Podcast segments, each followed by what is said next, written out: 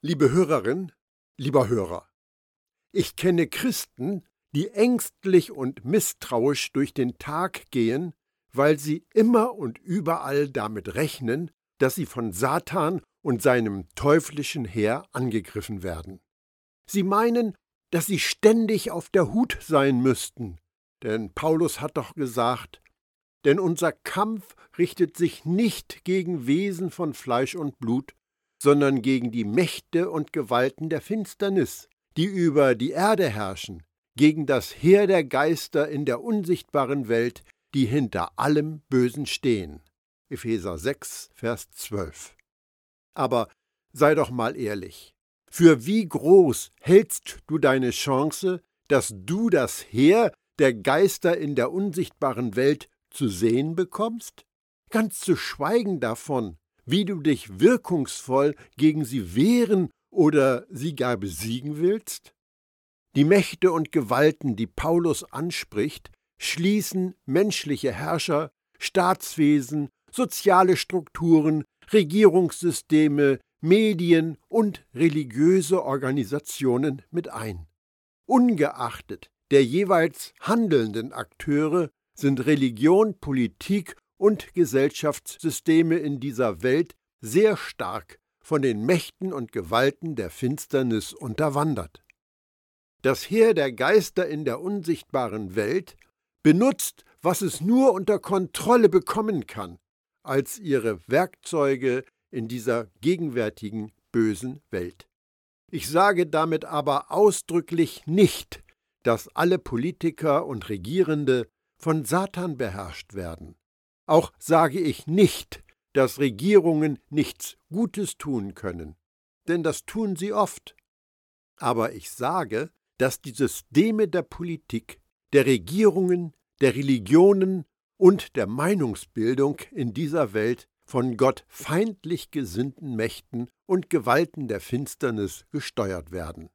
Das erklärt, warum Satan bei der Versuchung in der Wüste Jesus alle Reiche dieser Welt anbieten konnte. Warum uns die Bibel davon berichtet, dass die Völker unter der Macht satanischer Fürsten stehen. Warum Paulus Satan den Gott dieser Weltzeit nennt. Warum Jesus Satan als Fürst dieser Welt bezeichnet. Und es erklärt, warum so viele Menschen, selbst Ehrenwerte, in so einem System korrupt werden und die Medien nicht in erster Linie daran interessiert sind, wirklich objektiv zu informieren. Unabhängig davon, wer gerade das Sagen hat, es sind feindliche, unsichtbare Wesen im Hintergrund tätig, um die Menschen in eine bestimmte Richtung zu lenken. Davon unbeirrt steht unser Gott souverän über dem Verhalten der Mächtigen. Er fügt und arrangiert es so, dass ihr Handeln letztendlich seinen Zielen dient. David singt in einem Danklied Im Himmel hat Jahwe seinen Thron aufgestellt und herrscht als König über alles, was ist. Psalm 103, Vers 19. Gott gebrauchte die Assyrer.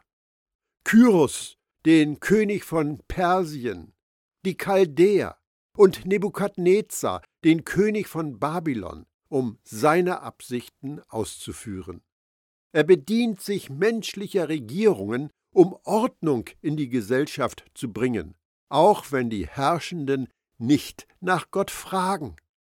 Die gute Nachricht für uns ist, wegen Jesus Tod und Auferstehung haben die Mächte und Gewalten der Finsternis, das Heer der Geister in der unsichtbaren Welt, die hinter den gottfeindlichen menschlichen Systemen ihr böses Werk treiben, keine geistige Macht über uns, Gottes Volk. Darum kann Paulus uns versichern. Und die gottfeindlichen Mächte und Gewalten hat er entwaffnet und ihre Ohnmacht vor aller Welt zur Schau gestellt, durch Christus hat er einen triumphalen Sieg über sie errungen.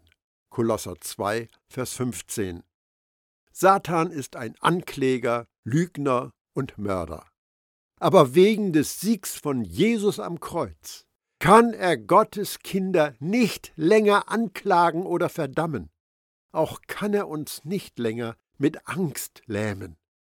Um unser Vertrauen in Gott zu stärken, ist es immer angebracht, auf Jesus am Kreuz zu schauen. Wir dürfen dahinter einen Vorhang schielen, der da ein wenig beiseite gezogen worden ist. Blicke auf ihn, den unschuldigen Mann aus Galiläa, der da nackt und blutüberströmt an einem römischen Kreuz hängt. Die irdischen Herrscher und Autoritäten haben Gottes Sohn die Kleider vom Leib gerissen und ihn in entwürdigender Weise vor der Öffentlichkeit zur Schau gestellt.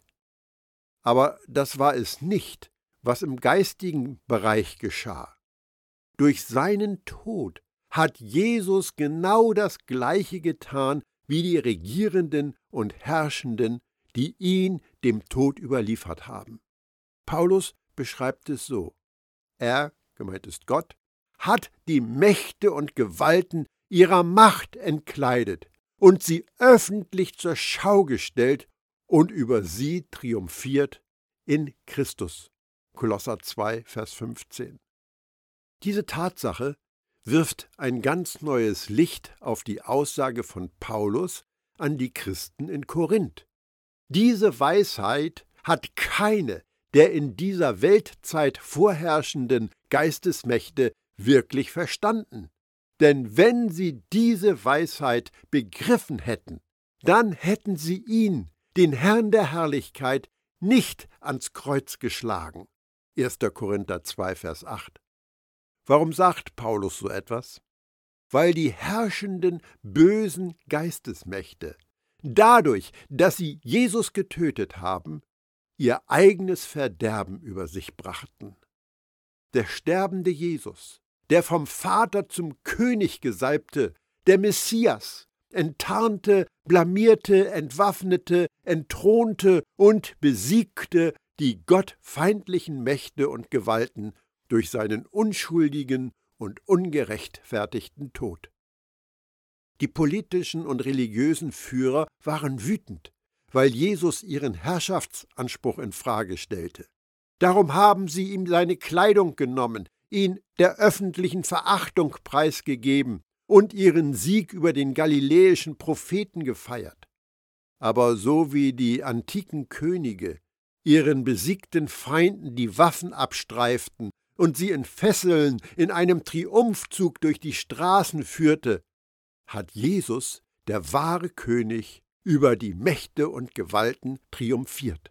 Paulus beschreibt Jesus als siegreichen General, der diejenigen, die er überwunden hat, in einem Triumphzug hinter sich her in ihr Gefängnis zerrt. Die unsichtbaren Mächte und Gewalten, die unsere Welt regieren, haben die jüdische und römische Obrigkeit dahin gebracht, Jesus zu töten.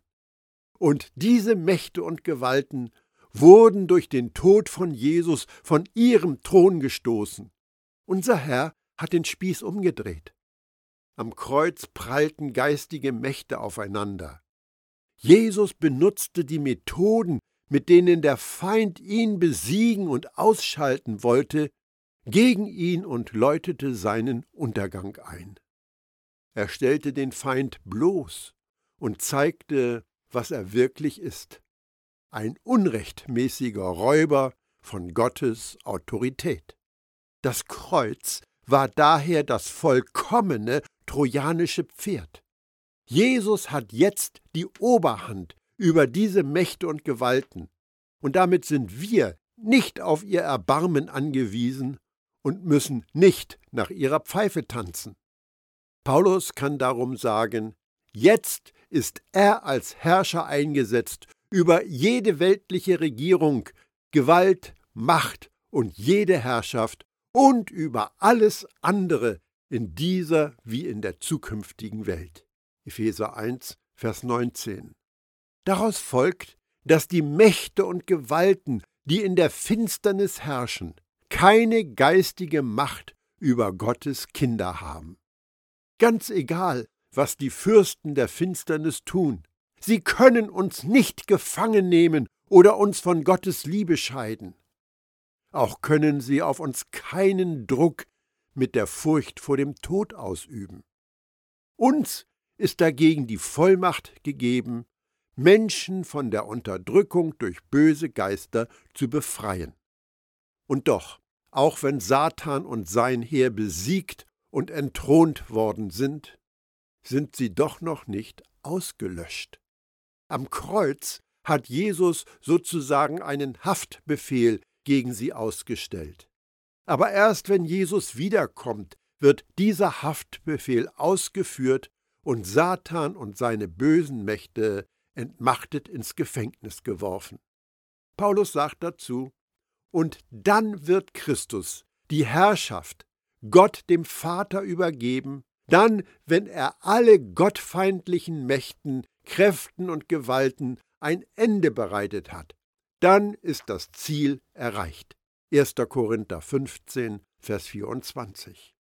So ist das Paradies schon und doch noch nicht. Wir leben in der Überschneidung von zwei Zeitaltern. Der Schreiber des Briefs an die Hebräer trifft den Nagel auf den Kopf, wenn er sagt, alles hast du unter seine Füße gelegt. Wenn es darum geht, dass ihm alles untergeordnet wird, dann ist nichts ausgenommen, was ihm nicht untergeordnet wäre. Doch jetzt sehen wir es noch nicht, dass ihm alles untertan geworden ist. Hebräer 2, Vers 8. Dies ist die Spannung zwischen dem schon und dem noch nicht, die in Gottes Königsherrschaft anzutreffen ist.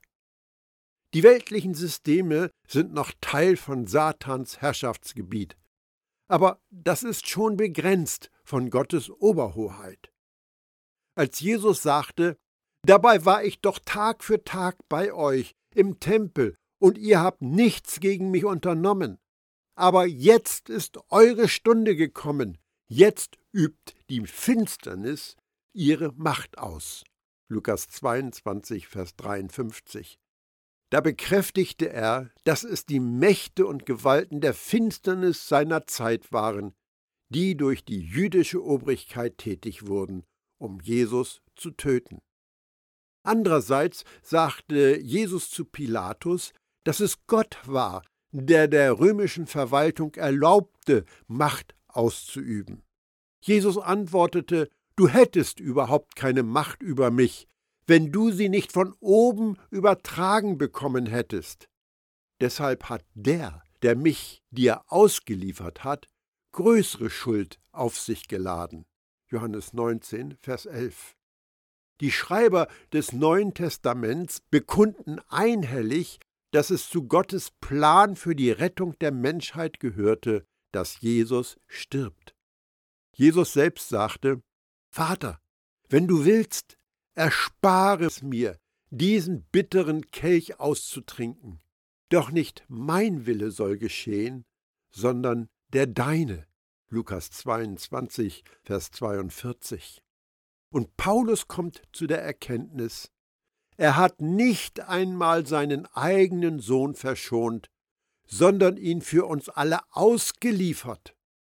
Wird er uns dann noch irgendetwas vorenthalten? Römer 8, Vers 32.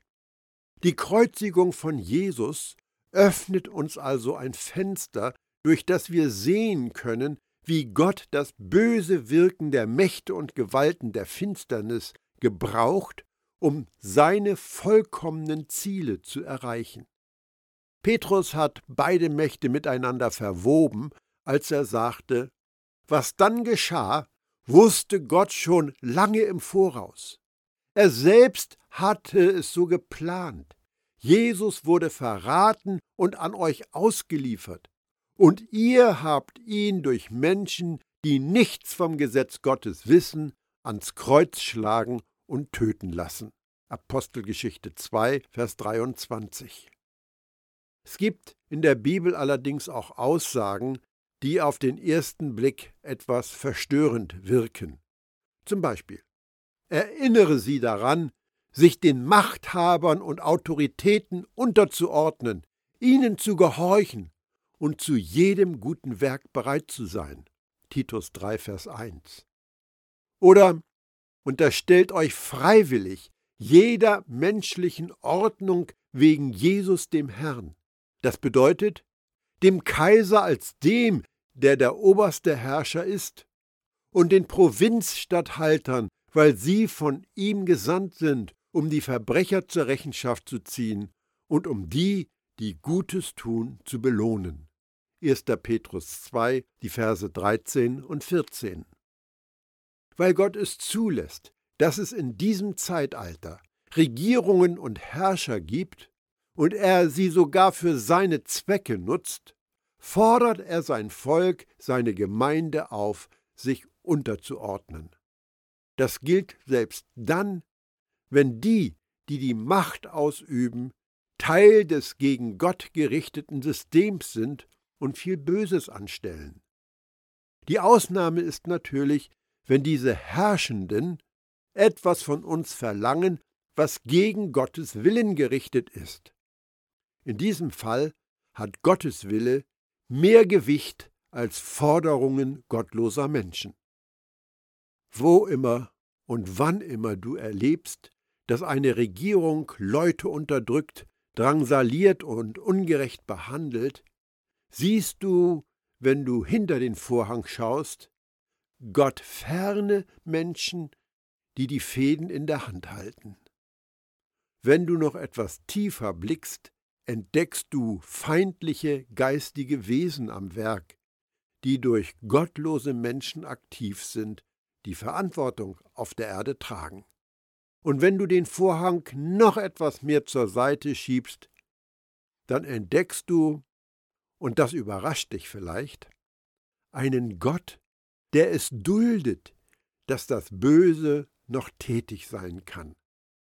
Gott hat die Kontrolle und er schreibt auch auf krummen Linien gerade. Er bringt seine ewigen Absichten voran, trotz der Tatsache, dass er den freien Willen der abgefallenen Wesen achtet. Paulus sagte den Christen in Ephesus dazu, Außerdem hat Gott uns, seinem Plan entsprechend, durch Christus zu seinen Erben gemacht. Er, der alles nach seinem Willen und in Übereinstimmung mit seinem Plan ausführt, hatte uns von Anfang an dazu bestimmt. Epheser 1, Vers 11. Und den Christen in Rom versichert er, wir wissen ja, dass für die, die Gott lieb haben, alle Lebensumstände am Ende zum Guten zusammenwirken. Für die, die nach dem schon vorhergefassten Beschluss Gottes von ihm berufen sind. Römer 8, Vers 28. Da diese Gedanken manchmal schwer nachzuvollziehen sind, versuche ich, sie an einem Beispiel zu erklären. Stell dir vor, die Welt ist wie ein riesiges Simultanschach. Jeder Spieler hat seinen eigenen freien Willen. Gott, der Großmeister, der all die Spielfelder im Blick hat, zwingt keinem Spieler einen Zug auf, wie er sich zu bewegen hat. Aber er ist jedem Spieler 20 Züge voraus. Er kennt nicht nur die Auswirkungen eines jeden Spielzugs seiner Gegner, sondern er nutzt sie klug aus, um sie mit ihrer eigenen Spieltaktik zu schlagen. Und dann lässt er aus den Niederlagen seiner Gegner etwas Gutes und Herrliches entstehen. So kann ich mir die Schnittstelle zwischen Gottes Souveränität und der Handlungsfreiheit der abgefallenen Mächte vorstellen. Aber gleichzeitig ist das ein göttliches Geheimnis, das die Bibel nicht völlig aufdeckt. Aber wir haben durch die ganze Bibel hindurch Anhaltspunkte, die uns zeigen, dass Gott die Bewegungen seiner Feinde vorhersieht und überblickt. In der Apostelgeschichte sehen wir etwas von der Wechselbeziehung zwischen Gottes souveränem Handeln und der Bösartigkeit derer, die für seinen Tod verantwortlich waren. Ja, er wurde durch den genau abgesteckten Ratschluss und das Vorherwissen Gottes hingegeben. Und er ist es, den ihr durch die Hand von gesetzlosen Männern habt ans Kreuz hängen und töten lassen. Apostelgeschichte 2, Vers 23. Tatsächlich haben sich hier in dieser Stadt Herodes und Pontius Pilatus mit den Heidenvölkern und den Stämmen Israels gegen deinen heiligen Diener verbündet, gegen den, den du gesalbt hast, Jesus. Doch haben sie damit nur das getan, was du in deiner Macht schon längst beschlossen und bestimmt hattest. Apostelgeschichte 4, die Verse 27 und 28.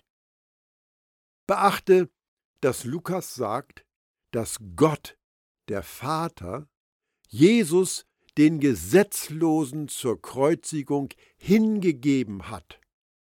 Aber das geschah nach Gottes Ratschluss und Vorauswissen. Die gleiche Interaktion zwischen Gottes souveränem Handeln und Satans Wirken finden wir bei Jesus Versuchung in der Wüste. Direkt danach führte Gottes Geist Jesus hinauf in die Wüstengegend. Dort warteten Prüfungen auf ihn, die der teuflische Zerstörer für ihn ausgedacht hatte. Matthäus 4, Vers 1. Auch hier finden wir die Aussage, dass es Gottes Geist war, der Jesus führte, damit er sich den teuflischen Prüfungen stellen konnte. Wir werden wahrscheinlich nicht alles verstehen, wenn es um Gottes Handeln geht. Aber wir sind trotzdem aufgerufen, Jesus als dem obersten Herrn über Himmel und Erde zu vertrauen. Dann sehen wir, wie all die irdischen Mächte als selbsternannte und viel schwächere möchtegern Herrscher unter seiner absoluten Autorität und Souveränität stehen.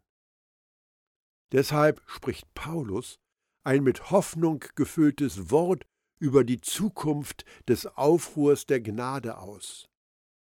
Vor dem Gott, von dem alles Leben kommt, und vor Jesus Christus, der vor Pontius Pilatus das klare Bekenntnis abgelegt hat, fordere ich dich auf. Erfülle deinen Auftrag, tadellos und sauber, bis unser Herr Jesus Christus sichtbar wiederkommt. Wenn das geschehen wird, bestimmt der in sich vollkommene und alleinige Herrscher, der König aller Könige und Herr aller Herren, der als einziger Unsterblichkeit besitzt und ein unzugängliches Licht bewohnt, den kein Mensch je gesehen hat und kein Mensch jemals sehen kann. Ihm gebührt Ehre und ewige Macht. Amen. 1. Timotheus 6, Verse 13 bis 16.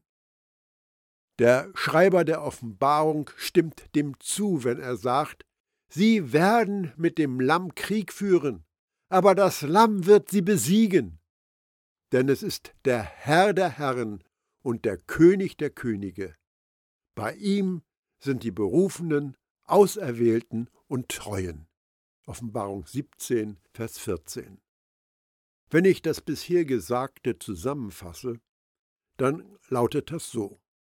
Gott, der Vater, ist der unübertreffliche Herrscher über die Schöpfung. Gott, der Sohn, Jesus, ist seit seiner Himmelfahrt der rechtmäßige Herrscher über das Universum. Satan maßt es sich an und ist geduldet, der Herrscher über die nicht erlöste Welt in diesem Zeitalter zu sein. Wenn diese gegenwärtige, böse Zeit zu Ende gegangen sein wird, ist der Herr Jesus rechtmäßig und tatsächlich Herrscher über alles. Er wird dann die Königsherrschaft an seinen Vater übergeben, und dann wird Gott alles in allem sein. Das lasse ich noch einmal von Paulus erklären. Doch es verhält sich ja ganz anders. Christus ist von den Toten auferstanden. Er ist der Erste, den Gott auferweckt hat. Und seine Auferstehung gibt uns die Gewähr, dass auch die, die im Glauben an ihn gestorben sind, auferstehen werden. Der Tod kam durch einen Menschen in die Welt. Entsprechend kommt es nun auch durch einen Menschen zur Auferstehung der Toten. Genauso wie wir alle sterben müssen, weil wir von Adam abstammen, werden wir alle lebendig gemacht werden, weil wir zu Christus gehören. Aber das geschieht nach der von Gott festgelegten Ordnung. Zuerst ist Christus auferstanden, als nächstes werden, wenn er wiederkommt, die auferstehen, die zu ihm gehören. Und dann wird Christus die Herrschaft Gott dem Vater übergeben. Dann, wenn er alle gottfeindlichen Mächten, Kräften und Gewalten ein Ende bereitet hat, dann ist das Ziel erreicht. Denn Christus muss so lange herrschen, bis Gott ihm alle seine Feinde unter die Füße gelegt hat. Der letzte Feind ist der Tod, aber auch ihm wird schließlich ein Ende bereitet. Denn es heißt in der Schrift, alles hat Gott ihm unter die Füße gelegt. Ausgenommen von diesem alles ist natürlich der, der Christus zum Herrscher über alles gemacht hat. Wenn dann alles unter die Herrschaft von Christus gestellt ist, wird er selbst, der Sohn, sich dem unterstellen, der ihn zum Herrn über alles gemacht hat. Und dann ist Gott alles in allem. 1. Korinther 15, die Verse 20 bis 28. Dem habe ich nichts mehr hinzuzufügen. Ich sehne mich nach diesem Tag. Du auch?